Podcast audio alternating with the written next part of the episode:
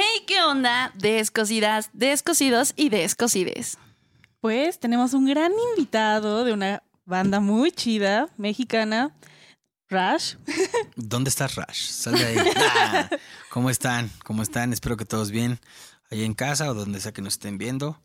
Muchas gracias por la invitación. No, ¿de Y qué? Vamos a descosernos.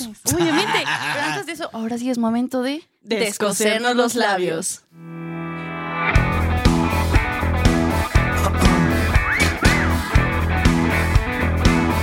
Descosiendo labios.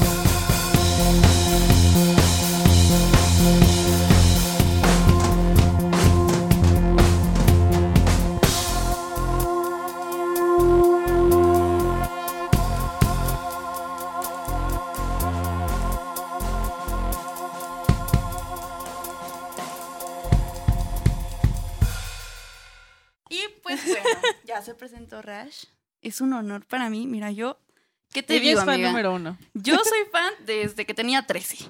Ya, Mi primer concierto fue de los Daniels. O sea, si ustedes no sabían, Rash es el baterista de los Daniels.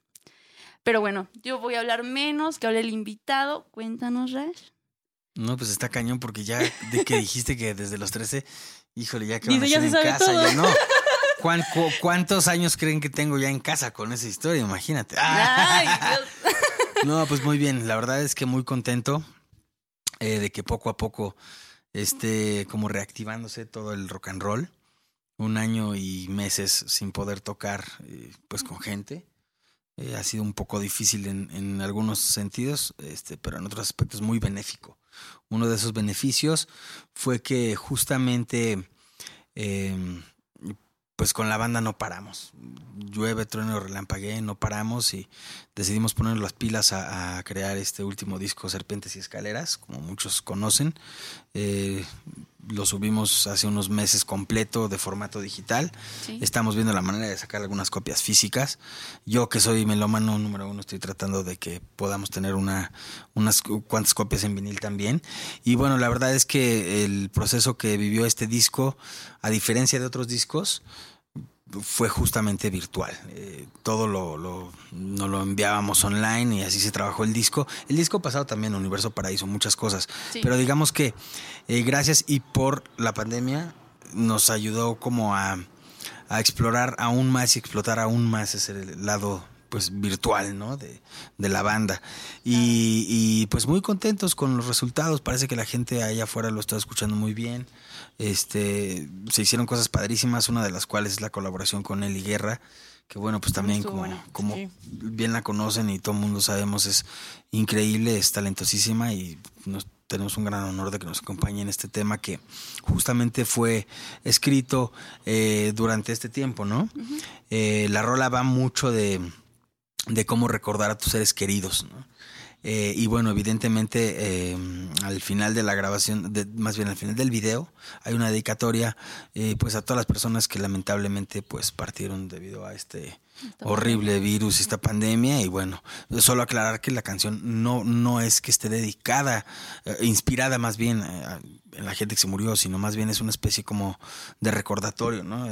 Recuerdo que aquella vez platicábamos Poncho y yo era como de no sé, una persona que extrañes muchísimo. Le digo, no, pues no sé, mi abuelita. ¿no? dice, bueno, ¿cómo la recordarías? Le digo, puta, pues la- yo creo que ella, ¿cómo quisiera que la recordara? Pues feliz. Y de eso va mucho la canción, ¿no? Y bueno, eh, independientemente de la chamba con los Daniels, pues como saben, este papá eh, muy, muy feliz de mi chamaco. Tres años, ocho meses de conocer el amor de mi vida. Y bueno, pues, eh, aunque para mucha gente eh, fue lamentable todo este tiempo, para mí eh, les podría decir que es de los tiempos más padres que he podido vivir en, mi vida. Pues al lado de él, compartiendo mucho más y viviendo con él y creciendo, eh, pues increíble, ¿no? Y bueno, independientemente de eso, ¿no? El, lado familiar, el lado de la chamba con la música, pues también tiene unos meses que me redescubrí otra vez como maestro de bataca, entonces empezaba a dar clases de nuevo después de muchos años de no hacerlo, algunas presenciales, algunas virtuales, así que bueno, aprovecho el gol para que quien no esté viendo y quiera, escríbame. Obviamente, vamos a dejar aquí las redes. claro. También. De que, sí. oye, quiero aquí Una aprender clasecilla. batería. Claro. Mira, contacto Mira, nada y más vámonos. el fondo que tenemos. Mira, exacto. ¿Ustedes creen que esto Digan. es de gratis? No, amigos. Esos son años de Por favor, dedicación. tomen más clases para que esto crezca quiere- quitar el sofá. Exacto, sí, Ya. Aquí ya ¿Los quieren quitar el sofá, quiere hacer un cuarto únicamente. Exacto. Usted tiene el poder de hacer eso. Exacto, hágalo. Llame ya. Oye, no, sí. Justamente así. Sí, la verdad es que sí, mira, acá este, platicaba fuera de cámaras con el buen Mao, que bueno, sí.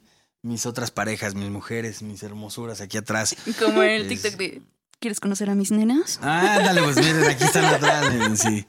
Cada una de ellas es preciosa y Tiene la- buenas la adoro, historias, y ¿eh? Sí, tienen muy buenas historias, este, y sí son mis fieles acompañantes y bueno, pues son bienvenidos aquí con- a compartir conmigo. Yo Ah, tengo una duda. ¿Cómo iniciaste en la batería? O sea, ¿desde cuándo? ¿Cómo te gustó? Todo. Eh, Pues mira, puntualmente eh, en, en la batería, yo creo que empecé a tocar como entre los 10 y 11 años, si no mal recuerdo. Eh, ya había tenido previo acercamiento con la música, pues, por la familia, ¿no? Eh, Mi abuelo solía llevarme a, a los conciertos en la sala Olinjo Listli, en la sa- sala Netzahualcoyotl, casi todos los fines de semana. Y a pesar de que, pues, era evidentemente música clásica, eh, más que nada, eh, Mozart, Stravinsky, Beethoven, etcétera, ¿no? Los cassettes y los viniles estaban a la orden del día ahí con mi abuelo. Curiosamente, él fue, eh, recuerdo, el primero en darme una cinta de Billy Joel, el Glass House, y por ahí, si no mal recuerdo, el Destroyer de Kiss. Y entonces como que empecé como a, a sentir el ritmo, digámoslo, ¿no? Eh, Hay una canción, una canción que se llama Fantasy, de ese disco de Billy Joel, que enseguida como que empecé con el pie, ya saben, ¿no? Y bueno, ya previamente me- por mis papás, pues había escuchado Mecano, Queen, Beatles, Doors, mis tíos, y, y algo como que me movía, algo me llamaba, ¿no? No- Igual no, no 100% la batería, pero era como un, como la suma del todo, ¿no? Eh, sin embargo, pues sí empezaban los chasquidos y el tocar ahí en la mesa o donde fuera. Y es muy curioso porque eh, en la primaria tenía un amigo que él ya tocaba, él tocaba, tomaba clases de piano y, de, de batería y tenía una batería en su casa. Yo la verdad es que tenía una batería, recuerdo era una Remo Junior Pro, que en realidad no era una batería profesional, era una bataca más como de juguete, ¿no? Y era chiquita y eso. Y yo evidentemente, pues desde que me la dieron, pues ahí le daba sus madrazos y todo, pero pues la empecé como a madrear, ¿no? Y solamente unas piezas quedaron ahí más o menos. Y entonces, como yo ya tenía ganas de tocar, pero pues igual esa no servía como para tocar en forma, pues trataba de siempre ir a casa. Alan, si me estás viendo, saludos. Alan, Alan de Pinacho. este, iba a su casa porque pues decía, ahí están los tambores y ahí me puedo descoser literal y darle, ¿no? Y era bien curioso porque a pesar de que ya conocí algunos grupos, como les he mencionado, ya ahí por encimita como que ya medio sabía y ubicaba quién era Motley Crue, quién era Aerosmith, Led Zeppelin, quién era Metallica, quién era Guns N' Roses, pero no al 100%, eh, vamos, fan, pues, ¿no? Entonces, eh, eh, lo contaré de nuevo, ya lo he contado un par de veces y bueno, este por ahí, pues no sé si es Dark Side, pero bueno, el lado romanticón e ingenuo de aquel niño de 10 a 11 años. Eh, me acuerdo que me gustaba una chica, tenía mi crush de niño, que era Ludwika Paleta. y salía en, el, abuelo y yo. Un saludo, Ludwika. y este, y entonces, evidentemente, yo estaba enamorado, ¿no? Y cuando acabó la, la, la, telenovela, o a la par, no recuerdo esta telenovela del abuelo y yo, montaron una obra de teatro. Entonces, pues me llevó mi mamá, me llevó mi papá. Y luego yo veía así que, ay, ¿quién me aconchaba para que me llevara otra vez, no? Mi tío, mi abuela, ya sabes. Y yo me iba con cartitas de amor y con flores y con eh, ositos de peluche y todo para Ludwika. Y bueno, la cosa, dirán, pero ¿qué tiene que ver? La cosa es que ella, en alguna parte de la obra, salía con una playera de Guns N' Roses. Entonces, para mí fue como, claro, por ahí es la onda, ¿no? Y bueno, evidentemente yo eh, me empecé a clavar más. Recuerdo que en la primaria tenían como la onda esta de haz tu lapicero con estos eh, latas de jugos, ya saben, ah, okay. esta famosa. Okay. De, bueno, y entonces era como que la tienes que decorar. Uh -huh. Y entonces pues yo obviamente dije, ah, ya sé, le voy a poner el, el, logotipo, la calaca esa que tiene en la playera de Ludwika, yo se la voy a poner aquí. Y empecé a como, según yo, a volverme más rudo, ya saben, y escuchar más Guns N' Roses y más Metallica y etc, etc, etc. Y entonces, como que el, el amor que tenía yo platónico de Ludwika fue como cambiando, fue como metamorf... Sí, sí, como se diga. Transformando. transformando, exacto, hacia la bataca. Porque bueno, pues tenía la bataca este amigo ahí. Y evidentemente hacíamos nuestros pininos de ahora tú toca, ahora yo canto, ahora tú agarras la guitarra. Y a pesar de que nada más era un cagadero de ruido, nosotros obviamente sentíamos que estábamos ahí en un estadio haciendo un concierto, un concierto. increíble, ¿no? Ajá. Digo, y yo tenía en la cabeza obviamente el, bueno, pues es que yo toco la batería y si toco Guns N' Roses, pues a lo mejor tú Ludwig Up se va a fijar en el día, ¿no? Eh, mira, guiño, guiño, estoy aquí. Exacto. Era, era, bien curioso y fue muy chistoso, ¿no? Pero bueno, eh, de ahí eh, en la primaria... Eh, ya tenía unos amigos que tocaban, hacían estas como kermeses y recuerdo que había un grupo, el grupo de los más grandes eh, se llamaba El Hipo del Pavo.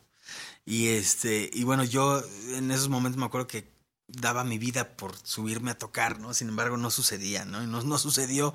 Pero otros amigos de ellos supieron que yo tocaba la batería. Entonces fue así como de, bueno, pues el amigo el amigo, y mira el teléfono, y mira, ven a la casa, y ta, ta, ta, y llegaron con ampli, con guitarra.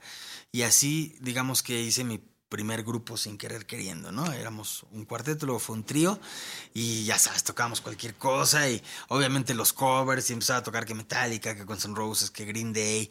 Eh, el guitarrista, bien curioso, porque aparte de, de tocar como todo esto, pues convencional, estándar, conocido por todos, me introdujo un poco como en, en aquel entonces era como mis primeras guiños hacia el doom metal y el black metal y esto, ¿no? Y por ahí, pues me pasó una cantidad de grupos también como del rollo gótico que empecé a explorar más y me empezó a interesar más y justamente lo de la bataca tuvo más como como que dije, ay, bueno, pues que no es el ritmo convencional, ¿no? Esto está como más locochón, a ver, me voy a clavar más, ¿no?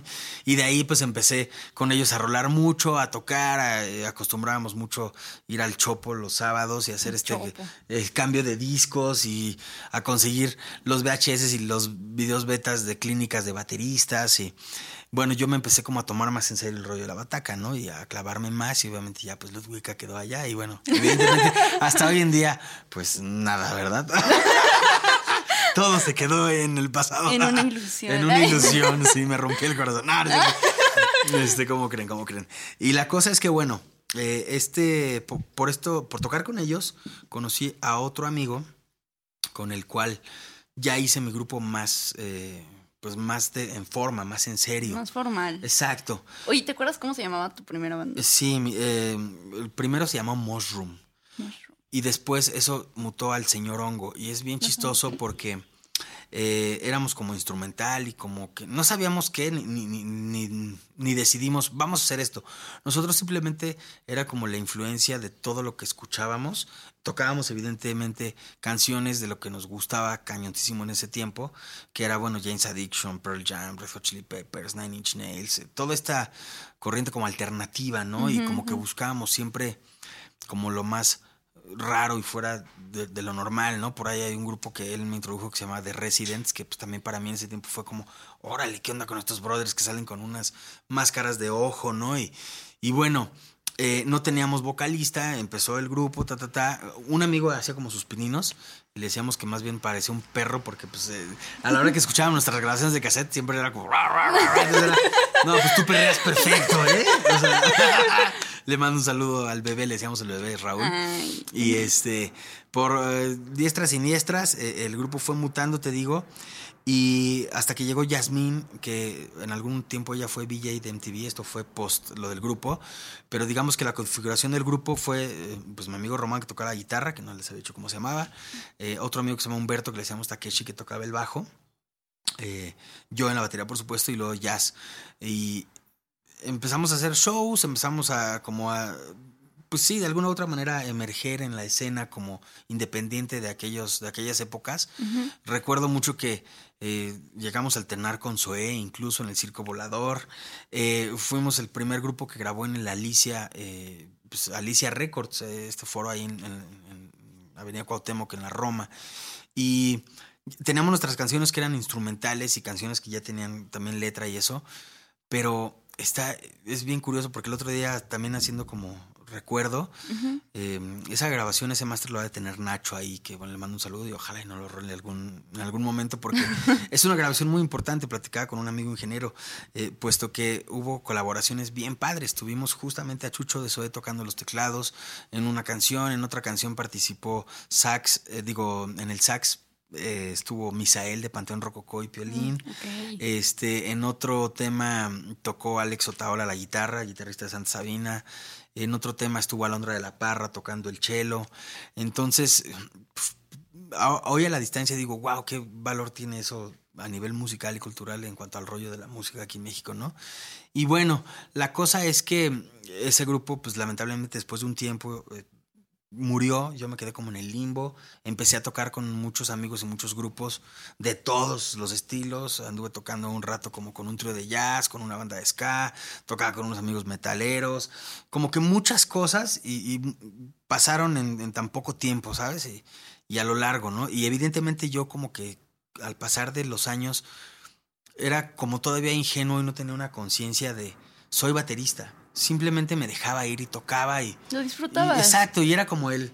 Te Bueno, apasionaba. pues sí, no, me, Y apasiona me hasta, apasiona. hasta- hasta Lo la fecha. estamos viendo, amiga. No, Sí, obvio. No, a mí me apasionó cuando dijo que una de las baterías que las hizo famosas Panic! at the Disco, porque es una Ah, de mis, de mis ah, grupos claro, favoritos. Sí, está ese JC de acá, ahorita les cuento.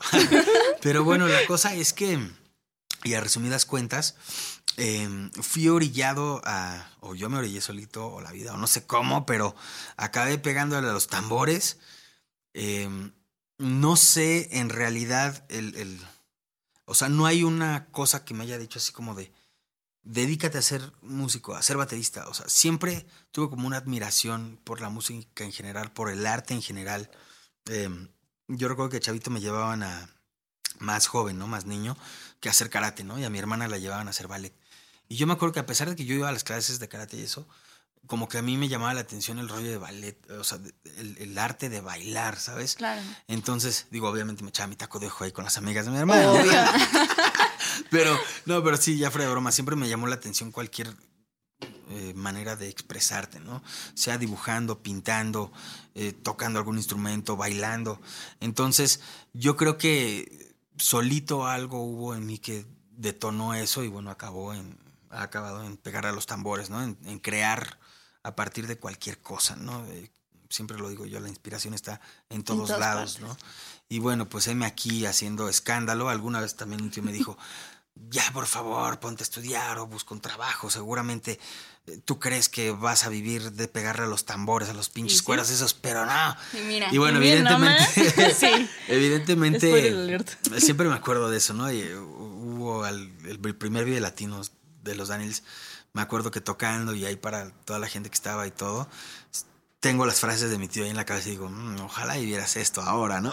Claro. Y, y- y- y más allá del vivir, ¿no? De la música, yo creo que es vivir para y por la música y al menos así yo lo sigo sintiendo el día de hoy.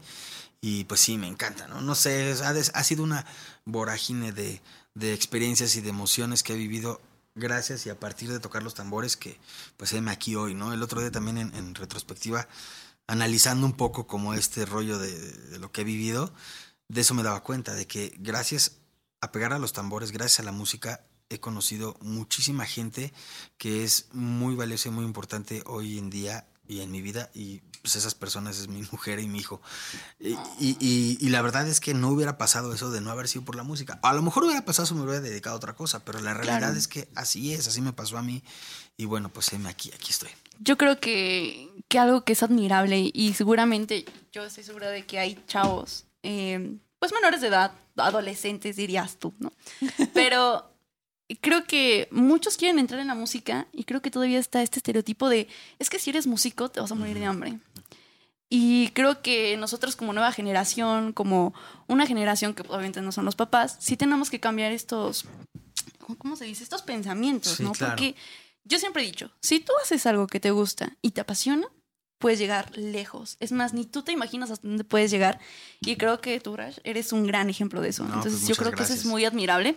Y puedo hacerte una pregunta. Dime, dime. ¿Qué le diría Rash, ahorita tú, a su Rash de 11 De años niño. tocando la batería? Híjole, aprende a tocar mejor. No, es, es que curioso. El otro día también me hicieron una pregunta similar y, y- y me quedé tratando de asimilar esa pregunta y esa respuesta. Em, pero la realidad es que, mira, de entrada soy mega fan de Volver al Futuro. Entonces, me encantaría tener un DeLorean y poder viajar en el tiempo y regresar al pasado y regresar al futuro. Sin embargo, creo que eso aún no es eh, palpable, pero la verdad es que no cambiará nada y no le diría nada a Rash de 11 años que no lo hiciera, porque de no haberlo hecho como lo hice, te digo, no estaría, estaría aquí. aquí. Entonces, digo, a lo mejor le diría algunas cosas como, oye, Inspiradoras, ¿no? Sí, no. O, O sigue, o vas a sabes lejos, qué, aguas así, ¿no? con esto, aguas con esto, ta, ta, ta, pero También los errores te forman. eh, Por supuesto, sí, esa es una de las cosas que, por ejemplo, hay un músico que me gusta mucho, bueno, que me ha inspirado mucho también desde, desde pequeño, que es Trent Reznor de Nine Inch Nails, y si no mal recuerdo, en alguna revista leí un artículo en donde él decía, eh, el error aprovechalo. Eh, eh, evidentemente él hablando desde el punto de vista musical, ¿no? De, bueno, algo sa- salió mal, algo toqué mal o algo, pero está bueno, ah, pues a repetirlo y está bueno y te sale algo mucho más padre a lo mejor de lo que tenías en la cabeza, ¿no? Y eso lo aplico un poco a esto, ¿no? A esa esa, ¿cómo se dice? Esa idea, pues ese concepto, ¿no? También al, bueno, pues sí, evidentemente todos eh, tenemos eh, tropezones en la vida, pero definitivamente con los tropezones muchas veces vienen otras cosas que a lo mejor no te esperabas o no, eh, o no hubieran pasado, ¿no? Entonces, Claro. pues sí, mi vida va mucho de eso y, y, y no sé, a lo mejor le daré unos zapes a Rash de 11 años y, oye, no, ¿cómo le estás mandando cartitas de amor al güey? ¿no? Oye, ¿cómo crees? Tenías que llegarle por acá. Exacto, sí. Era así. Era así. Oye, tenías que ser hijo de un expresidente para que te hiciera caso. No sé. Puede ser, ¿eh? Puede ser. O algo no así, sé. no sé de la historia, pero bueno, no, este, está bueno y, y- y les juro que aún así hoy en día eh, me voy a quedar con esa pregunta todo el tiempo y pensando en la respuesta, porque digo, es una respuesta como en automático, la verdad, ¿no? Y, y que yo creo que todo el mundo a lo mejor contestaría así, no lo sé, pero hoy por hoy, la verdad es que más bien, más que decirle algo, extraño muchas cosas de, de- la infancia. Cuando eres pequeño eres tan ingenuo y tan súper buena onda y tan sin miedo. Hoy en día, no sé, por ejemplo, si a los 11 años me hubieras dicho, oye, vamos a aventarnos de un avión, te hubiera dicho, por supuesto. Y ahorita, a mis 40 años, digo, No, mames, no, este, gracias. espérame, La déjame presión, lo pienso". la Sí, presión es una pastilla. Sí, exacto, exacto. Ay, pásenme una coca, por Eh, favor. ándales, por lo menos, y un pan para el susto. Ay, Y oye, vemos. ¿y, y a qué edad tuviste tu primera batería? Ah, a eso iba, claro, también. eh, eh, Mm, está- Es que todos yo están con todo y yo de repente también tengo verborrea, entonces mejor párenme. Pero bueno, la cosa es que tenía yo mi Remo Junior Pro, que bueno, evidentemente tenía como las partes básicas, una bataca, bombo, toms, tarola, ¿no? Y yo desmadré, pues, casi Todo. todo, sí. Pero tenía todavía como que, hasta donde recuerdo, sobrevivía, sobrevivía el banco y un tambor o la tarola, alguna de esas cosas, ¿no? Una trilito a lo mejor, ¿no? Los contras, no me acuerdo muy bien, y eran de, más de juguete, te digo. Pero bueno, yo era muy fan, como les digo, de esos grupos. Sigo siendo fan, ¿no? Me sigue gustando, ¿no? Más, más de que el término como tal, fan, es que pues, son cosas con las que indiscutiblemente pues he crecido, ¿no? Y en ese momento era como el momento en el que estaba como eso muy cañón, ¿no? Entonces yo me acuerdo que pues yo decía, bueno, tributo a Freddie Mercury, Queen, pues claro, o sea, Queen me encanta, ¿no? Y Guns N' Roses, Metallica, Extreme, etcétera. Entonces yo ponía eh, eh, la, el televisor que tenía y la videocasetera y tenía como que las partes que sobrevivían de la bataca y decía, híjole, es que, por ejemplo, Lars ahí en Metallica pues tiene doble bombo y esto y ¿cómo le hago, no? Entonces yo me acuerdo que me fui por cacerolas mi mamá, literal, y unas cubetas y unas cajas y según yo hice mi set. Y según yo sonaba igual que el de ese güey, ¿no? Porque pues, yo le subía toda la, a la televisión. Entonces, este, yo me ponía al lado y tocaba, ¿no? Y así que sad but true, ¿no? Y pam, paca, paca, pam.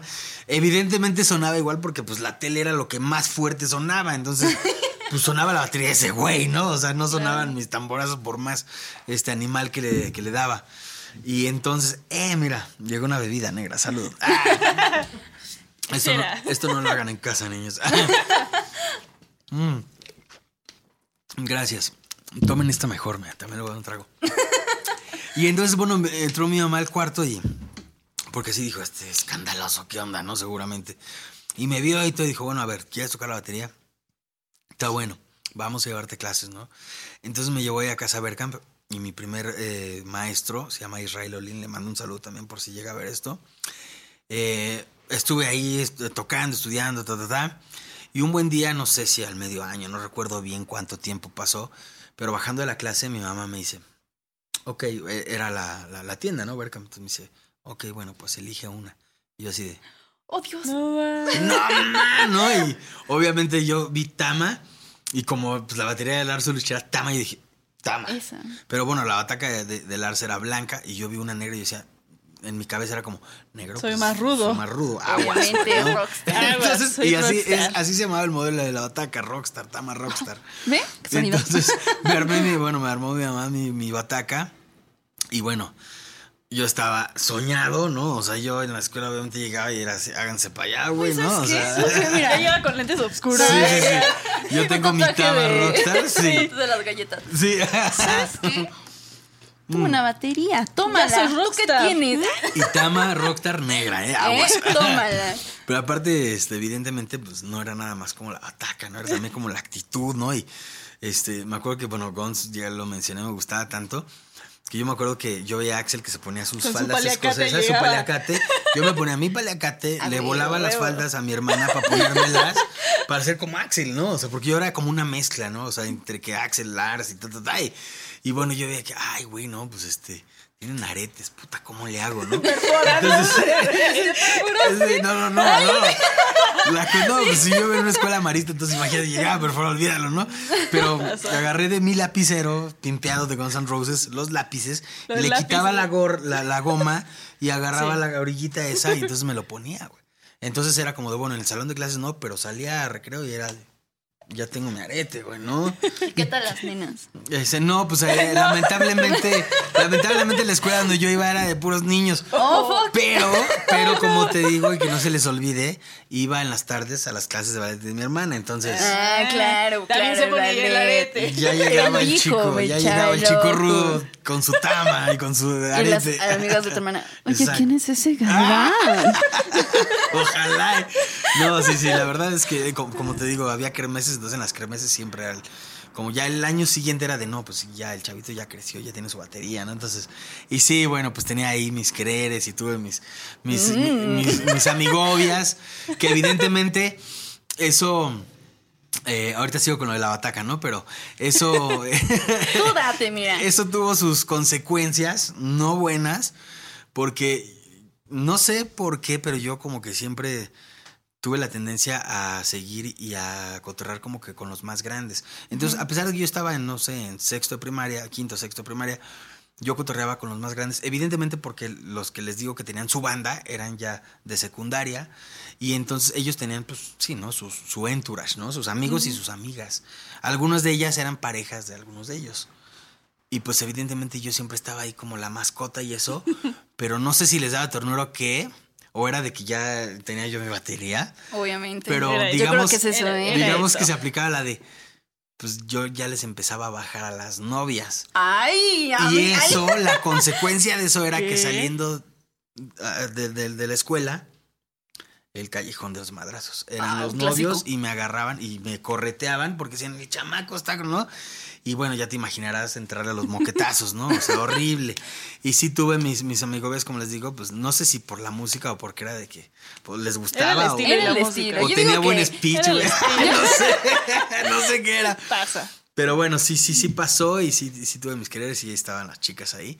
Y evidentemente uno también luego crece con ese rollo de, de que tocas y como que hay algo que, que las atrae, ¿no? No sé. Obvio. digo, eh, la verdad es que uniendo historias es muy chistoso porque, digo, ta- me refiero a unir historias porque esa época en específico, y me recuerdo que durante la época que estuvimos firmados también con, con esta disquera transnacional, con los Daniels, eh, uno de los directores de Sony, me acuerdo que, ya dije la disquera Sony, Ah, bueno, este, en algún momento dijo, güey, Sí, claro, uno siempre empieza a tocar y es rockstar porque pues quiere pues tener sexo y tener muchas viejas, Sexo, ¿no? y drogas, a huevo, Es hombre. vida rockstar, ¿no? Es rockstar, ¿no? Meten en una línea de... Ya, ándale, casi, es cierto. casi. Mira, casi la cago, amiga. Eso se vipea. Y, y bueno, ¿Qué evidente- densos, amigos? Ah, güey. Evidente- evidentemente yo cuando lo dijo este güey enseguida hice como un blast from the past, o sea, me acordé de esa época y dije, ah, pues puede ser que por eso pues, muchos de mis amigos también querían tocar, porque pues lo que querían era pues, get laid, ¿no? y, y bueno, ya la cosa, y para acabar pronto con eso, es que sí, este, eh, empecé a tocar a estas siniestras, eh, por una o por otra, ya tenía mi bataca. Y, y fue esta bataca la que tuve, eh, la Tama Rockstar. Y es bien curioso porque yo me acuerdo que sin saber en ese momento eh, aún como tanto de batacas, bueno, al menos lo que sea ahora, ¿no? A, la distancia y con los años de experiencia, eh, igual no sabía como mucho de que había que cambiarles el parche a otro, a este otro sonido, etc, etc. Entonces yo lo que empecé a hacer, como pues natural, es que yo escuchaba, no sé, igual voy con Inch Nails de nuevo, ¿no? Hay un disco que se llama Downward Spiral. Y yo escuchaba las batacas y decía, "Uf, ¿cómo suena, no? Entonces yo me mi bataca y le pegaba el tono y decía, no suena así, ¿cómo le hago para que suene, no? Y entonces era así de bueno y le movía. Y entonces dije, bueno, a ver, ¿qué pasa si le meto estos muñecos de peluche a la bataca? Entonces los empecé a meter. Dije, ah, mira, no suena como esta rola, pero suena más o menos así. Entonces empecé a experimentar con el sonido y a darle en la madre a la bataca como fuera, ¿no? Con tal de sonar así. Luego de repente un día estoy, en lugar de tocar la bataca en el, cuarto, estoy tocando en el baño y mi mamá, ¿qué estás haciendo? ¿No? Y yo, ah, no, pues es que leí que Trent Reznor, grabó estas batacas en un baño y sí suena. Y mira, sí suena igual, ¿no? ¿Y tu Y mamá? mi mamá así de, bueno, chido, pero ya vete a tu cuarto otra vez, por favor, ¿no? O sea, entonces, bueno, la cosa es que ya me empecé a, a interesar más y a clavar más como en el rollo de, de- del sonido y de la afinación y de distintas este, maderas y clases de platillos y ta, ta, ta, ta, ta, ta, ¿no? Y bueno, pues sí, esos fueron como mis, mis inicios, eh, pues con la bataca, ¿no? Es, es muy curioso porque el primer concierto, bueno, el primer show, la primera vez que toqué para público fue eh, este maestro Israel Olin, me acuerdo que él tenía como su, su hueso en un restaurante que ya no existe, que estaba en la zona rosa, que se llamaba Delmónicos. Y es bien curioso porque ahí nos llevaba mi abuelo luego a desayunar, ¿no? O a comer, ¿no? Entonces cuando me dice, oye, vamos al Delmónicos, yo, ah, sí, ya lo conozco, ya he ido, ¿no? Ah, bueno, llegamos y yo pensé que me había llevado como por el rollo de verlo tocar y de ayudarle a cargar las chivas, ¿no?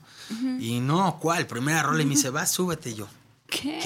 ¿de Y qué? digo, igual había tres o cuatro mesas, pero yo dije, ¿cómo crees? No, o sea, no.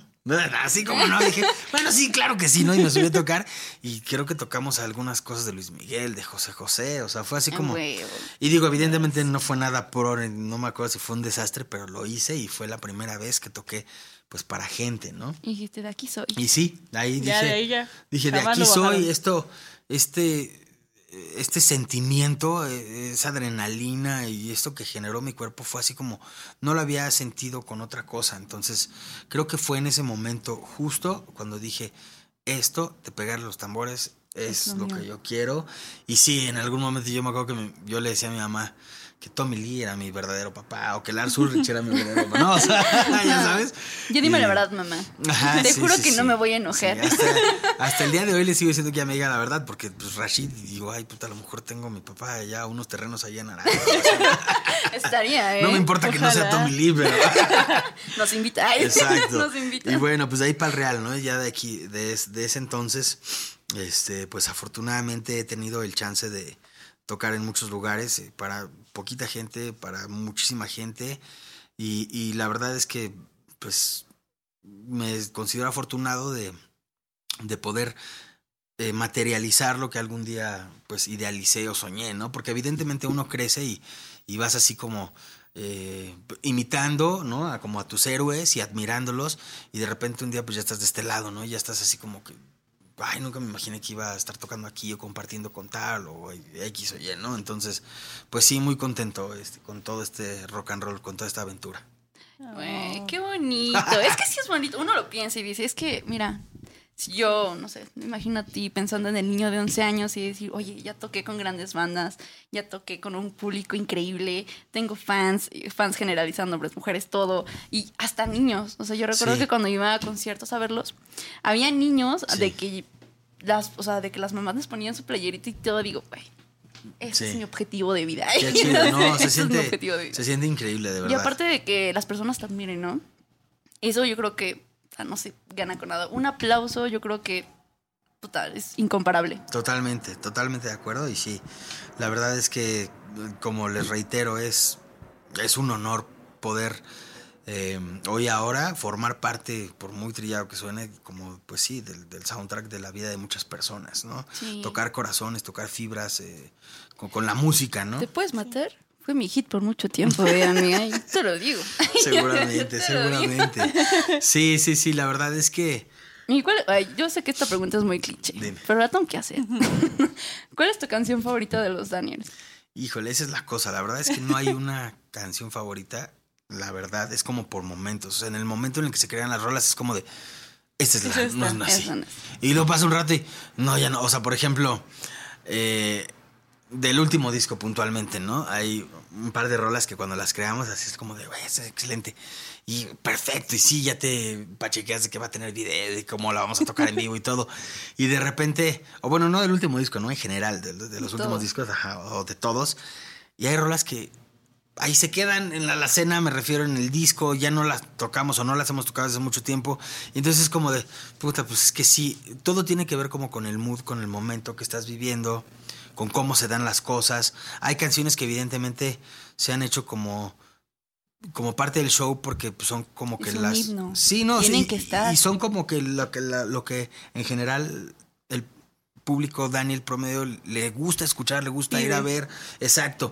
Y hay otras que a lo mejor, si yo te digo, no sé, a mí me gusta mucho junto a mí, del Mudanza. Ajá. Y a lo mejor en vivo, para algunos va a ser súper chido, pero para la mayoría va a ser como, ah, no, pues chingón, pero yo quiero escuchar, te puedes matar, ¿no? O al más allá. O al más allá, exacto. Ese, por ejemplo, un tema que me acuerdo que cuando la, la creamos, muy puntualmente esa rola, sí está increíble la vibra que trae y todo, ¿no? Y creo que había otras cosas que había escrito Isma y que cuando enseñó así era como de, no, no mames, ya le diste en la madre, pinche Isma, no". Y de repente, bueno, cambió cosas, escribió ta, ta, ta, y acabó quedando esta canción y dice, ah, bueno, está padrísimo y todo, pero pues no sé si vaya a funcionar o no. Yo creo que eso Creo- es lo difícil del proceso creativo, T- ¿no? Totalmente. Y, y bueno, vaya, a lo que voy es que yo como que dije, no, hay unas mejores, ¿no? Y pum, toma, chango tu banana. Esta canción es de las que más les gusta a la gente y sobre todo en vivo, ¿no? Claro, porque brinca. Yo, güey, yo extasiada. O sea, Qué yo chido. recuerdo. Nada más veamos. eh. Ay, con mi así. Qué chido. A mí la verdad es que eh, ese tema en específico me gusta mucho porque siempre, desde el día uno que se creó, como que me traía esa vibra eh, de Pulp Fiction totalmente, ¿no? El soundtrack de Pulp Fiction, la canción de, de, de Missy Lou, de Dick Dale. Entonces, como que de hecho fue así como, sí, dejémonos ir en esta onda, pum, pa, pa, pum, pa. Y bueno, está ese rollo, ¿no? Y, y por ejemplo, em, les he de confesar que hay canciones que sí se quedaron en el tintero, que no han salido, que hay muchas que me gustan muchísimo, ¿no? Eh, eh, em, por ejemplo, este, esta canción de El Loco, me acuerdo que cuando firmamos con Sony ya la teníamos eh, como que ahí medio en demo, ¿no? Ok. Y, y fue así de, no, bueno, pues esta canción tiene que ir, son de las nuevas, ¿no? Y pues no fue. El primer disco que hicimos con la transnacional, viene quisiera saber y, y ta, ta, ta, pero me acuerdo que nos dijeron, no, eh, ahorita está bien que tengan más canciones, y todo, pero ahorita vamos a agarrar como los éxitos del Cerrando Acuerdo para Señoritas y del Mudanza. Gracias por el ruido de allá afuera. este. eh, y vamos a algunas a regrabarlas y las ponemos este, en, el disco, ¿no? Y entonces fue todo así como de. "Ay, bueno, pero y la de Loco, por ejemplo, ¿no? Y bueno, no estuvo hasta el otro disco, ya cuando fue, de, "Oh, bueno, ya, chinguen a su madre, esta rola tiene que ir, ¿no? y es una canción que en lo personal me gusta mucho, también como por todo el rollo eh, musical y todo, pero por el rollo baterístico, porque tiene como mucha influencia de bateristas que me han influenciado mucho, que, que, que me identifico. Y pues según yo en mi cabeza tenía como este rollo como medio de drum and bass y como que experimenté como con cosas electrónicas y acústicas al mismo tiempo. Entonces por eso me gusta mucho. Pero como te digo, eh, por momentos cambia, ¿no? O sea, de este último disco, y es a lo que iba al principio, perdón que divague tanto, pero está este tema del último disco que se llama Fluir, que fue creado aquí donde, donde estamos, y, y es de los temas que hasta el día de hoy me sigue gustando muchísimo, y que a diferencia de un tema como El Loco, la bataca es como rítmicamente y baterísticamente hablando, es todo lo contrario, no es como tan atascada, es como más sencilla, como que todo está en su lugar y justamente la rola fluye y de eso habla la rola. Y, y fue creado dur- durante la pandemia, entonces también tiene como todo este rollo de, güey, ya déjate ir y tranquilo, no pasa nada, toma la vida como venga y no, bueno, malo. va a estar bien. Exactamente, entonces eh, de un tiempo para acá también como que nos empezamos a clavar mucho y yo aprendí también y sigo aprendiendo a, a escribir mejor, a componer mejor eh, los tópicos eh, que sean líricos, ¿no? Las letras, porque sé que encima de, tom, de todo, eso es lo que a la mayoría de la gente es lo que hace que le toque las fibras, el alma, el corazón, Sí, ¿no? Lo que letra. dice la letra. Claro. Eh, sin embargo, yo les puedo decir que a mí me encantan muchísimos grupos y muchas cosas que hacen instrumentales o experimentales. Yo soy más de eso. A mí me gusta muchísimo poder treparme con alguien que no conozco y aunque sea de otro lenguaje, otro idioma, sé que la música te expresa y te conecta. universal. Y entonces no tienes que tener una letra necesariamente para decir algo. Simplemente tocar, al tocar estás diciendo algo. Entonces yo soy más de esa escuela y me gusta más ese rollo. Sin embargo, con el tiempo he aprendido a, valorar y, a, y sigo aprendiendo a aprender cómo hacer mejores composiciones líricamente hablando, ¿no? Y eso es algo que menciono evidentemente porque en la banda, un, un grupo como los Daniels, pues es un grupo que tiene la música, pero también tiene las letras, ¿no? En las músicas Sí. está conjugada la letra también, tienen como que el mismo peso hasta cierto punto. Nada más que la letra sí acaba teniendo un peso al final más grande, por lo que les comento, ¿no? Claro, yo que también es de fibras sensibles, amiga. Mm, Totalmente, totalmente. Eh, ¿Te, te has dejado así como, te dejas fluir cada que compones para las can- para, o sea, la música de Sí. las o cuál es el proceso ya El proceso No, sí. creativo. creativo, sí. Hemos eh, intentado de todo, sin querer, queriendo. Somos una banda de mucho jam. eh, Desde el día- ah, bueno, también lo, antes de terminar con esta respuesta, no es una canción que sea como que, ¿cuál es mi canción favorita de los Daniels? Sin embargo, la primera canción que se hizo con los Daniels y a la cual le tengo mucho cariño por eso, se llama Lo que fui ayer. Y fue la primera canción que se subió en el, aquel MySpace de aquellos tiempos porque somos generación MySpaceera y High Five. y, y fue la primera rola que, que- que se hizo, que se subió y evidentemente le tengo mucho cariño y mucho aprecio, pues por eso, ¿no? Yo Ahí creo- empezó todo, amiga. Exacto, ahí empezó Ahí todo. empezó todo. y este, y bueno, y contestando a esto don- donde nos quedamos, eh, en mi caso, eh, como les digo, la inspiración viene de todos lados. Hay días que definitivamente no todos los días va a venir la musa y va a estar aquí, ¿no? Y, y es, creo que cuando uh, forzas las cosas es más difícil. Claro, se te puede dar un día durmiendo. Eh, totalmente. O sea, por ejemplo. Bañándote, Sí, sí, ¿no? sí, sí, sí. O sea, por ejemplo, eh, por ahí. eh, hay esta canción que se llama Déjame, que fue el primer sencillo de este último disco. Y que es eh, curioso porque ahí, desde aquí pueden ver esta cocina. y ahí, ahorita les enseño el, el- el- el- el instrumento. Es un fonorgan, se llama, y es de juguete. Y lo conseguí en un botadero hace años, eh, allá como por, híjole, creo que después de la Zaragoza, allá como por donde se pone un, un, un tenis gigante cerca de Texcoco. Oh. ¿Mande? No, no, no, No, no, no, no recuerdo cómo se llama el, el, tianguis, el- pero bueno, es gigantísimo. Y yo me acuerdo que yo ahí lo vi y dije, está padrísima esa cosa. A ver, la saqué, no sabía si prendía o no, me lo llevé, llegué a casa de mi abuela y pum, oh sorpresa suena, ¿no? Desde ese entonces lo tengo, le estoy hablando de hace como, no sé, 20 años o 22 años, no sé. Este, pero bueno, la cosa es que hasta hoy en día ese fonorgan sobrevive. Me acuerdo que eh, en algún momento que acá estaba el estudio y todo, y estábamos haciendo como limpieza de triques y eso, Poncho y yo, fue así de, ya, deshazte esa cosa. Le digo, no, no, no, no, güey. Pero ya no sirve porque haz de cuenta que tiene como unas teclas eh, sumidas y aparte de, de ser tecladito, que es de, jugue- de juguete, tiene una cosa para tocar discos, pero de los chiquitos. Entonces, pues sí, no, ya no sirve esa cosa. La aguja igual se le desprendió, no sé qué pasó, pero bueno, porque sí, sí, sí sonaba, sí tocaba, tiene su bocinita. Y venía con un disco de Katy la Oruga, que por ahí he de tener. Entonces yo me acuerdo que yo le dije, pues no, no estás loco, güey. No lo voy a tirar, a mí me gusta mucho y hasta para allá, ¿no? Entonces lo volví a poner ahí. Y un día antes de salir a un ensayo, lo, como que lo estaba sobrepuesto ahí en el lavadero y casi se me cae al sacar una tril. Fue así, ay, la frega la tril, a ver el, el fonorgan. Y dije, a ver, me empezó a venir algo a la cabeza así como. Y lo conecté. Dije, ay, pero sí es cierto, decía Poncho que no servían bien las teclas. Bueno, no importa. De esas cosas que como el típico el Nintendo que sopla al cassette o dale un golpe. Entonces yo lo conecté y le dije, pa. Y como que se le regresaron un poquito las teclas, se le botaron y empezaron a sonar todos. Y dije, ah, perfecto. Y empecé ahí como a balbucear, a tocar. Y como lo que estaba ahí escuchando en la cabeza. Y empecé a tocar. Y lo grabé con el celular. Pum, dos, tres vueltas, vámonos, ¿no? Me llegué al ensayo, todo, y la emoción, y yo, oigan, tengo esta idea. Ah, bueno, sí, sí, ahorita, ahorita hay que montarlo del show, ta, ta, ta. bueno, va. Pasó el tiempo, y un día estando aquí en sesión de composición, así de que, bueno, tú traes esta idea, sí, taca, taca. Ahí ya montamos. Ay, ¿qué vamos a comer? Vamos a montar otra idea, sí, ta, ta, ta. Bueno, ¿alguien tiene algo más? Dice Isma, yo, ay, güey, pues yo tengo una idea, ¿no? ¿Se acuerdan que les había dicho así de por el ensayo? Sí, bueno, a ver. ¿Y qué pedo? ¿Con qué hiciste esto? Y dice Poncho, con el fonorgan. Le digo, sí, güey. Yo no lo tiré, ahí está. ¿No? Y a ver, dije que y iba escuchen. Funciona. A ver, está bueno, a ver qué pasa si lo empezamos. Le digo, sí, mira, montalo en la lira, Miguelón. ta, ta, ta. Total que bueno, a resumidas cuentas, me vino a la cabeza, yo lo grabé, se los mostré, y ese, esa semillita, como les decimos, pues resultó en Déjame, que es el primer sencillo de Serpientes y Escaleras. Y es justamente eso. Y no sé, yo en la banda como que funjo mucho como con como como eso, como el semillero, el tirame semillas, ¿no? Esté en el coche y de repente se me ocurran cosas y las grabo nota de voz o con el garage band que soy un Joe Satriani, un guitarrista excelente. Dame una guitarra y valió madre, pero en el garage band ahí me acomodo cañón.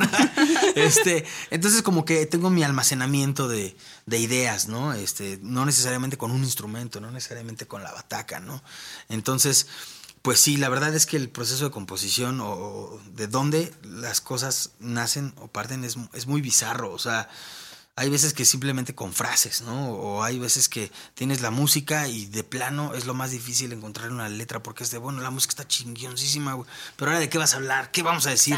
O viceversa, ¿no? Tenemos, hubo, hubo un momento, una época en la que te- me acuerdo que mucho se hacía el énfasis en la banda como de, bueno, primero veamos de qué vamos a hablar, escribamos la letra y luego ya vestimos, ¿no? Ya ponemos la, la música, ¿no? Ya vemos si le ponemos unos jeans y unos tenis Converse y una playera blanca, ¿no? Y una chamarra Ramones, ¿no? Casi fue mucho el último, el primer disco. Eh, o vemos si le ponemos un vestido, ¿no? O esta canción de qué va, ta, ta. pero te digo, luego es como tan tropezado el proceso y es tan difícil que en mi caso es así, simplemente lo grabo, ahí lo dejo.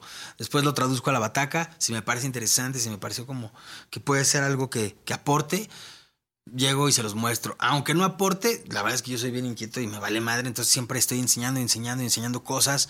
Eh, de un tiempo para acá, este, pues me he clavado mucho allá adentro con, con la bataca, eh, poniendo un teclado al lado y, soltando cosas que vengan ahí eh, preestablecidas o con mis electrónicos. Eh, pongo el loop station, entonces me pongo a hacer loops y simplemente me dejo ir y grabo, ¿no? Algunas de esas cosas. Y luego lo escucho ya como con oídos frescos y si algo me parece como, de nueva cuenta, como les digo, ¿no? Eh, digno o bueno de compartir, tenga buena calidad o no, lo comparto. Y está bien padre porque de ahí los demás, literal, pues les viene otra cosa a la Se cabeza. Se inspiran y se empiezan como a dejar ir, ¿no? Y es lo que yo les digo, yo traigo las cosas, vamos a deconstruirlas, a desmadrarlas y luego ya veamos qué pasa, ¿no? Qué Frankenstein puede resultar. Y así han resultado muchas de las canciones de los Daniels en los últimos tiempos. Wow. Padre. Ya saben, chavos, ustedes no, no se desanimen. No, no, no. Y por supuesto, eh, bueno, una cosa así es evidente, ¿no? Uno nunca deja de aprender, ¿no? Hay, Claro. hay que ponerse las Sí, pilas en eso todo. es cierto. Y aparte, por ejemplo, como músico, no sé, no soy músico, ojalá lo fuera, pero. Yo tampoco, no te preocupes. Oílo. Oilo. El rico humillando al pobre siempre. No, no, no, no, no, no, no, no, no, se los juro, se los juro. Yo la verdad es que me considero más un, un, un hacedor de ruido, ¿no? Como muchos le llaman los bateristas, como dicen que somos de otra especie, ¿no? Que son los músicos y los bateristas. Yo creo que ni baterista soy, yo nada más soy creativo y me gusta tocarle a los, pegarle a los tambores. Yo creo Evidentemente. que eres muy artístico. O sea, por todo lo que nos cuentas Sí. de que tú ves arte en otras partes. Yo creo que va más de eso, me- y me gusta más eso, y me gusta más ese rollo que, que concebirme como el gran baterista, o el gran músico, o el productor. Todo eso para mí son como términos que a, a fin de cuentas, pues sí, ¿no? Para algo se inventaron y por, por algo se les llama así. Pero la verdad es que yo, híjole, no sé, o sea, veo las cosas que me hace mi hijo y es obra de arte para mí, ¿no? O sea, y es como, eh, me inspira más eso, ¿no? Claro. que a lo mejor aventarme un libro de armonía complicadísima, ¿no? O sea, es como, no sé, encuentro, me toca más las fibras de repente es- ese tipo de cosas, o enterarme de cosas, o vivir cosas directa o indirectamente con la gente con la que está a mi alrededor, que como te digo, ¿no? Clavarme muy cabrón con, ah, estudia, estudia, sé el más rápido, sé el más, no, o sea, no sé, eso está bueno y creo se vale y está bien a quien le lata, pero yo soy más de, de feel, de corazón, de, es de las vísceras, exacto. Y este. Y bueno, pues de ahí va, ¿no? Mi, mi- mi- mi vida entera es así, un desbarajuste, es un caos, pero creo que el caos puede ser hermoso si le encuentras un orden. Entonces, pues yo soy más de ahí. Ella- sí es. Amigos, sí. Y ya ven, les dije no me invitaran a descosidos o cómo se llama, porque yo sí me descoso. Él, chica. él sí se Sí. desconoce ahí, qué chido. Lo ¿eh? notamos cuando llegamos y Sí, híjole.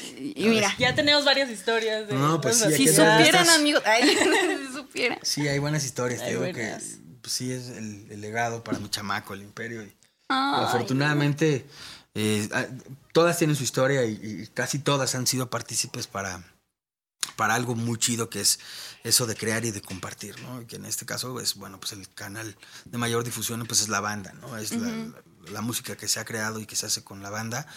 Y sí, digo, yo encantado, siempre... Sé que en algunos lugares generalmente te dicen, bueno, ahí está el rider y puedes tocar con esto y todo, pero yo la verdad, mí me encanta tocar con mis batacas y, y- y siempre que puedo, llevo mis batacas y trato de llevarlas a todos lados porque eh, necesito que se vibren y que se nutran de toda esa energía, esa retroalimentación que hay en- detrás de En cada, lugar. en cada lugar y cada eh, porque cada lugar te da una historia diferente y, y una energía y es importantísimo, ¿no? Y como les decía al principio, se siente padrísimo y estoy poca madre hoy que poco a poco vamos a volver a, a conciertos presenciales, estamos volviendo a conciertos presenciales porque está padrísimo hacer cosas en casa y ta, ta, ta, y, y es otra dinámica.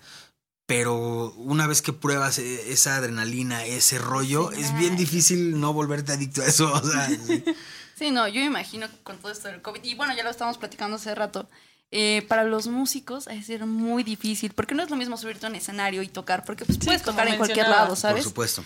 Pero yo creo que si te llenas de la energía de los demás, se hacen nuevas historias, porque yo no dudo que tengas muchísimas historias en cada. Definitivamente, sí. Y, ¿y qué te iba a preguntar? Ya se me fue. No sé, pero justamente no sé sí, porque no soy tú. Quisiera saber qué sería ser tú. Pero, pero, pero fíjate que es curioso. Hace rato que me hiciste recordar que, por ejemplo, tú mencionabas que de más pequeña eh, conociste a la banda, ¿no? En- me vis- viste al demonio de Rashmania tocar los tambores, ¿no? Yo me quedé Y así, ¿quién es ese idiota? No, es que justamente yo había escuchado a los Daniels eh, de que por la radio y cosas así. Y yo justamente le dije a mi papá, oye papá, es que yo quiero ir, a, o sea, quiero ir a verlos. Porque estaban tocando en CDMX. Y mi Ah. papá así de, es que yo no te puedo llevar a CDMX. Y yo, bueno, a la semana sale una noticia de que los Daniels iban a estar en Texcoco. Y pum. Y yo le dije, papá, es el destino. O sea, yo necesito ir, porque era menor de edad. Tocaron en la finca, no sé si te acuerdas, Ah, la finca sí, de sí, Texcoco. sí, sí, claro, claro. Y yo, yo, güey, llegué. Y mi papá me dijo, pero es que no hay nadie que te acompañe. Y yo, me vale, me voy sola, no me importa, yo voy. y mi primer concierto fue de los Daniels. Obviamente yo estaba extasiada. Vi el solo de, de Rush y de repente recuerdo, o sea, recuerdo que Isma empezó a aventar así su, su vaso de cerveza a todos. Y yo así de, "Eh, necesito esto en mi vida. O sea, de verdad lo necesito. Y después ya Rush es el creyente y sabe que cada vez que los Daniels iban a Texcoco, yo estaba ahí. Bien, qué chido, súper, gracias. No, pues a lo que iba es que. mm, perdón. El gas de esta cosa. Por eso no tomen esto, tomen esto. Ah, La verdad es que. eh, pues 14 años ya de la banda. Y en esos 14 años eh, nos hemos enterado muy, muy orgullosamente y, y, pues sí, muy felizmente que mucha gente que hoy ahora, bueno, no mucha, pero algunas personas se volvieron parejas, se casaron, tuvieron hijos a raíz de ir a conciertos de los, de los Daniels. Se conocieron ahí, hubo algunas pedidas de manos en conciertos de los Daniels. Entonces, vamos, han- han- han- se han suscitado, se han suscitado muchas cosas bien padres, como les digo de nueva cuenta, gracias y por la música. Y en este caso en específico, bueno, pues con la banda, ¿no? Entonces, por eso te decía hace ratito que tú mencionaste este rollo, como que digo, qué chido, porque independientemente de la música es como hablábamos hace rato también fuera de cámara, ¿no? Es, em, te conectas con otras personas y- y empiezan otras historias a partir de todo esto. Entonces, pues creo que sí, definitivamente es algo bien padre y bien benéfico y bien chido. Sí, yo soy fan de ficción, solo quería decir eso. Ah, muy bien, muy bien. yo solo quería sí, decir también es eso. de las que de las que me gusta mucho. Este, nuestro querido Ato de Ato and the Majestics, le mando un saludo también. Me acuerdo que cuando de las primeras veces que tocábamos en el Imperial, decía, esa canción la hubiera escrito yo, me encanta esa canción. Yo la amo. Y decía, qué chido, güey, también a mí me encanta esa rola, qué buena onda. Sí, yo dije, esta jamás la voy a dedicar. No la he dedicado, amiga. Es, es mi joyita. Ah, Sí, es es Joyita, tesoro. tiene guardada. Sí. Eso. No me la toques. Eso. no me la toques. Sí, oye, no, pues la verdad que qué gusto que, que me hayan invitado a ser parte de esto. Este, de nueva cuenta, saludos y buena onda para todos los que nos ven. Está bien chido. La verdad es que eh, generalmente las entrevistas, pues evidentemente son pues con, con la banda, ¿no? Las entrevistas que yo estoy acostumbrado a hacer son como con el grupo, después de algún show, en alguna conferencia de prensa, en tour de medios. Pero así como de a soldado, pues no. Un par que de repente han salido o phoners y así. Y, y bueno, hoy de nueva cuenta les digo gracias por la oportunidad de No, poder ¿de compartir qué? algo de lo que hago con, con ustedes. No, de que. Ay, gracias Muchas a ti gracias por a ti. aceptar Por el también. tiempo, por el lugar, por el espacio, por Chidísimo. esa gran vibra que es característica de Rush. O sea, Chidísimo. Sí, tiene muy yo buena amo. vibra. Amo, amiga, amo. No me quieren agarrar de malas en un mal día, ¿eh? pero. Así estamos Ya bien. ya. Exacto, sí. ¿Cómo creen? Todo bien, todo bien. Oye, ¿tú les pones nombres a tus baterías? Pues mira, más que nombres, yo me acuerdo que hubo una, una batería que era, era marca Sonor y era Sonor. Sonor Force 3000, si no mal recuerdo, era el modelo. Fue una época donde la Tama Rockstar, que les contaba hace rato, se fue. La vendí. Y me, porque ya como que creaba otra cosa y ya sabía un poco más. Entonces yo iba ahí como a tratar de buscar con amigos y no. Y yo estaba ahorrando porque quería algo mejor, ¿no? Y entonces entre todo el rollo y ta, ta, ta, eh, yo me paseaba por ahí por la colonia de casa de mi abuelita en la bicicleta y donde yo escuchara tamborazos, yo me paraba y ahí yo tocaba así para que pues quería ver a ver qué onda que me dejaran tocar, ¿no? Y entonces, eh, pues sí, a unas cuadras, un vecino, pues tenía una bataca, esta bataca Sonor. Y me acuerdo que pues, me dijo, "Oye, la verdad es que me gustan más los videojuegos y el deporte, y pues me la regaló mi padrastro. Y pues, yo veo que tú tocas, si la quieres, pues te la vendo, ¿no? Y yo, sí, Sí, por supuesto, ¿no? Y me dijo, pero bueno, pues, este, si no tienes toda la lana, me lo puedes hacer en pagos y conforme me vayas pagando, pues te voy dando las cosas. Mira qué sujeto tan agradable. Sí, sí, sí. Y entonces, bueno, evidentemente. hoy vengo por esto. Sí, sí, sí. Evidentemente así lo hice, ¿no? Le fui ahorrando y como podía y la fregada y le fui pagando y me fue dando las piezas de la bataca. Y bueno, con esto voy a que esa bataca era roja y yo le decía la ballena roja. No, no, no tenía un nombre, o sea, solo, solo me acuerdo que pues escuchando Led Zeppelin, por ahí estaba está esta canción Moby Dick, y que es una ballena, ¿no? Que es una ballena blanca. Entonces, según yo, pues como luego tocábamos también de Led Zeppelin, pues yo tenía mi ballena, mi propia ballena, pero era mi ballena roja, ¿no? Entonces, esa bataca sonor me acompañó muchos años y ahí estaba. Y, y, y me acuerdo, fue, fíjense que con esta bataca fue la primera vez que supe el otro lado de los bateristas, el dark side de los bateristas, que es ser tu propio staff, carga tus fregaderas. Me acuerdo que, eh, no sé, un decir, ensayábamos eh, ahí en la colonia del parque, que es por la Jardín Balbuena, y fue de que, ay, hay un show acá por San Fernando, en, en Tlalpan, como camión del Estadio Azteca. Bueno, pues vamos. Y, y, y de, de, ida, pues no hubo bronca porque, pues como que el que era como el amigo manager, ya saben que nos consiguió el show, Pasa, pasa. fue de, pasamos por ustedes y ahí cargamos todo en el coche. Ah, pues sí, pues nada más era de, de, del cuarto ensayo ahí y ya, y llegar a armar y todo. Pero después del show y jiji, jajaja, y taca, taca, este güey se fue. Y entonces todos era de, pues cada quien sus cosas. Y pues aquí no, y aquí no pasan taxis, tienes que irte hasta la avenida. Y era así de la madre, ¿cómo la hago? Entonces, literal, era de con una mano cargando el bombo, los platillos, Takechi medio agarrando la tarola. Y yo decía, y, y sí, ellos me voltean a ver como, güey, yo traigo también mi ampli y mi guitarra, ¿no? Y Te puta, ayudaría, ya, pero- ayúdame con algo más. Y yo así me acuerdo que era, no mames, dos cuadras y media y yo ya no podía. Decía, puta, está pesadísimo. Y las palabras de un tío que me decía, hubieras aprendido a tocar la armónica, no la batería. La armónica nada más te la clavas aquí en el ya, bolsillo. Pero bueno, esa bataca me acompañó muchos, muchos años. Después la acabé utilizando como moneda de cambio y por otras cosas, etc, etc. Este. ¿Y cuál era la pregunta? Si le ponías algún nombre o apodo. Ah, sí, y, y bueno, eh, nunca fui como de decirle algún nombre tal cual a, a una bataca. Sin embargo, hoy en día, como les contaba también fuera de cámaras por aquí, Sí. bueno, no se va a ver creo aquí en la cámara, pero luego, luego ahí la ven. Esta bataca eh, amarilla que está ahí, yo le digo que es el Yellow. Submarine, es mi submarino amarillo. Evidentemente crecí con Beatles y, y bueno, me volví más fan todavía ahora que a mi hijo le encanta Yellow Submarine. Y, y la historia detrás de esta bataca es que, y ya la conté un poquito afuera con Mau, se las voy a contar rapidísimo, trataré. Eh, hay un par de videos, un par de canciones del disco Inmortal de con los Daniels. Una que se llama Uno para el Otro, que fue como el primer sencillo que marcó el regreso a la independencia de la banda. Y la otra se llama Hasta las cenizas, que contamos con el featuring eh, de Lila Downs. Lamentablemente ella no pudo salir en el video. Es algo que digo, puta madre. Saludos Lila si nos ves. Qué mal pedo que no se logró. Ojalá algún día logremos hacerlo juntos en vivo. Hay que Pero bueno, sí, a huevo. Eh, la canción me encanta, quedó padrísima el disco en general. A pesar de que a mucha gente como que cuando salió como que dijeron que pedo con estos güeyes, pero bueno, aquí no es otra historia. La cosa es que eh, los videos de ambas canciones los grabamos en Mérida. y pues allá no tenía bataca. Entonces ya tenía ahí un, un par de amigos y uno de ellos pues me hizo el paro de prestarme de, tengo estas, pues ¿cuál quieres? Y yo así de, puta, esa.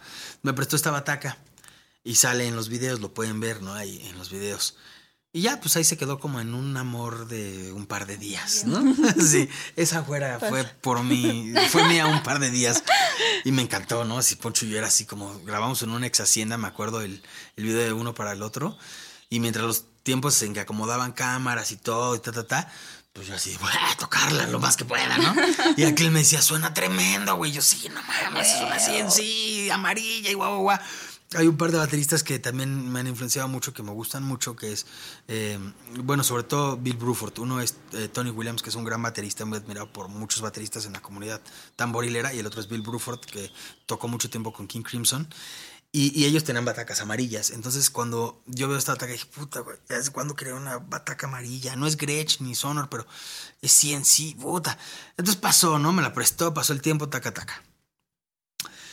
Después de un Vive Latino, lo tengo casi presente, después del último Vive Latino, me llaman. Y yo, ah, no, me llega un WhatsApp y veo las fotos de la bataca y yo. Pues esa Ah, la bataca. Me interesa. Entonces me orillo y él habla a este güey. le digo, ¿Qué onda, güey? Pues tengo esta bataca, güey. Y pues obviamente la voy a vender, güey. Y obviamente, como sé que la utilizaste tú, güey, pues a ver si tú la quieres, güey. Cool. Antes de ofrecérsela a alguien más. Y yo, claro que la quiero. Eso no se pregunta. Pero le digo, a ver, güey, estamos empezando una pandemia y acabo de tocar el Vive Latino y no sé cómo le voy a hacer ni armar, pero aguántame, tú aguántame. Le digo, a ver si para mi cumpleaños. Va. Seguro, sí, le digo, esa batería ya fue mía, tiene que ser mía, ¿no? Y entonces, bueno, pasó eh, pandemia, ta, ta, ta, llegó casi mi cumpleaños, me las ingenié para deshacerme de otra bola de fregaderas y ta, ta, ta. Y eso, pues evidentemente, se volvió ahora aquí, está conmigo el submarino amarillo, ¿no? Esa es la historia detrás de esa y bueno, es, es, es así como les llamo, la verdad no tienen un nombre así como que Scarlett o no sé. Se llama Ludwika. Ah, Joana. Ándale, Ludwika, claro, claro. Ándale, no sé cuál tendrá cara de Ludwika, pero. A ver, tú. A ver, guacha. Ana. Sí, tú dime, sí. ¿a cuál eres cara de Ludwig? Yo digo que la azul por la, paleta, güey, Ah, pues mira. huevo, Como que un ice cream de. Ándale. De mentita. Ahora te llamaré. el- Ah, no, tú dices la, la de allá arriba. La de arriba. El souvenir de Miami, ándale. Ah, el souvenir de Esa va a Miami, ser, esa va a ser Ludwika. entonces de ahora en adelante. Saludos, a tu nombre. si no te gusta, ve la otra y, y le puedo cambiar el nombre a otra. ¿eh? Sí, Bueno, pero, a él. pero que esto entre tú y yo, que no se entere mi mujer, ¿eh? ni tu esposo. Guiño, guiño. Exacto, exacto. Y ya, bueno, la verdad es que sí, este, la verdad me encantan las, las, los, los tambores.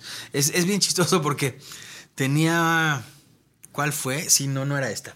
Es que esta es una SJC que hace rato me- me decías, ¿no?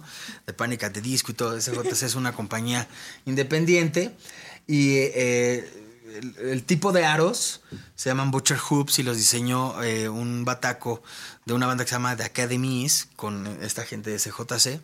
Y son así como más gruesos, más toscos y los, los, popul- los popularizaron más a, eh, de Panic! at the Disco y de Academies, ese tipo de, de- de- de diseños, ¿no? Y de tambores y de marcas. Pero, y si lo ven así, parece como una especie como de hamburguesa, ¿no? Ah, Sí. Pero esta no es la hamburguesa. ¿Por La, la hamburguesa. la hamburguesa es otra tarola que tuve, que pasó por mis manos. De, un- de- todos conocen esta marca de, de amplificadores Pibi, ¿no? O sea, lo han llegado a ver. Bueno, Pibi, Linke dice que sí. ah, pues Pibi tuvo su marca, su línea de batacas también. Por allá de los 90. Diseñaron unas batacas, lamentablemente ya no es parte de mi colección, la verdad, pero bueno. Ufas, trufas. Eh, eh, era una construcción única y diferente la, la construcción de los tambores de Pibi, sobre todo los de la línea eh, high-end de Pibi, porque había como, sí, dos o tres, ya sabes, ¿no? Este, y la top era la Radial Pro o la Radial Pro 1000, algo así. Y esta tarola que cayó en mis manos era de esas. Y es bien curioso porque todos vemos aquí las, las tarolas, ¿no? En específico, hablando de, de- de tambores, tarolas, ¿no? Y están los looks y los tornillos. Y la construcción de esa tarola también era muy parecida al sistema de free floating, porque los tornillos y los no tenía looks. La tarola no tenía looks. Entonces era el parche, el, el- el- el aro, ¿no? Y luego la madera y otra vez el aro y el parche. Entonces, como que dices, ¿dónde está el sistema? Todo el mecanismo era interno. Entonces, digamos que el tambor parecía que tenía como una pancita. Y entonces parecía una hamburguesa. Poncho la bautizó así. Decía, tráete la hamburguesa. Ah, hoy trajiste la hamburguesa, ¿no? Ya sabes. Y este, y no tenía un nombre como tal. Para mí era la pibi roja, pero después de algún tiempo era la hamburguesa. Y yo, ah, sí, pues vamos a grabar con la hamburguesa, ¿no?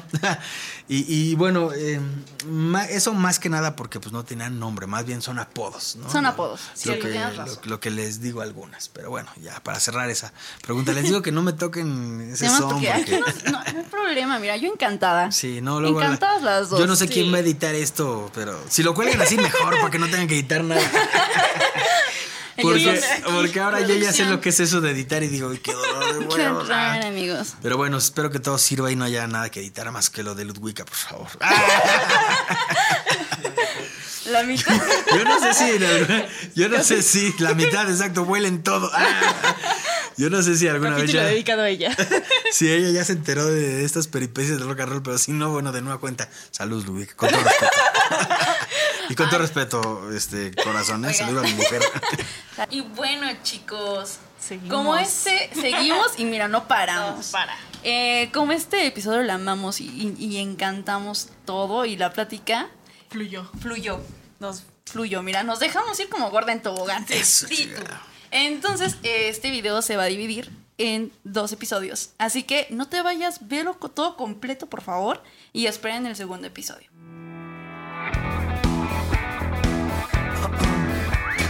Eh, Yo les iba a contar justamente, los daños, ¿por qué? Los Daniels, ¿por qué y eso que te lo cuenten aquellos. Y pues estamos grabando con Cubo Home Studio. Pueden seguirlo en sus redes sociales, claro que sí. como arroba cubo cubo bajo home studio en Instagram. Y también aquí tenemos una gran producción de video que siempre nos acompaña. Se sabe. Se sabe y, y- y se supo, amiga. Este, estamos aquí con Diego y con Lisandro. Ahí dejarán sus redes sociales, obviamente los TQM. También gracias por venir aquí. Y pues nada, yo me voy súper feliz. también. Sí, ah, De sí, paso, sigan a claro sí. Labios. Obviamente, se vienen nuevos episodios y tenemos más sorpresas para ustedes, como siempre. Y también gracias por el apoyo. Y pues nada, Nada. eso es todo. Entonces, Bye.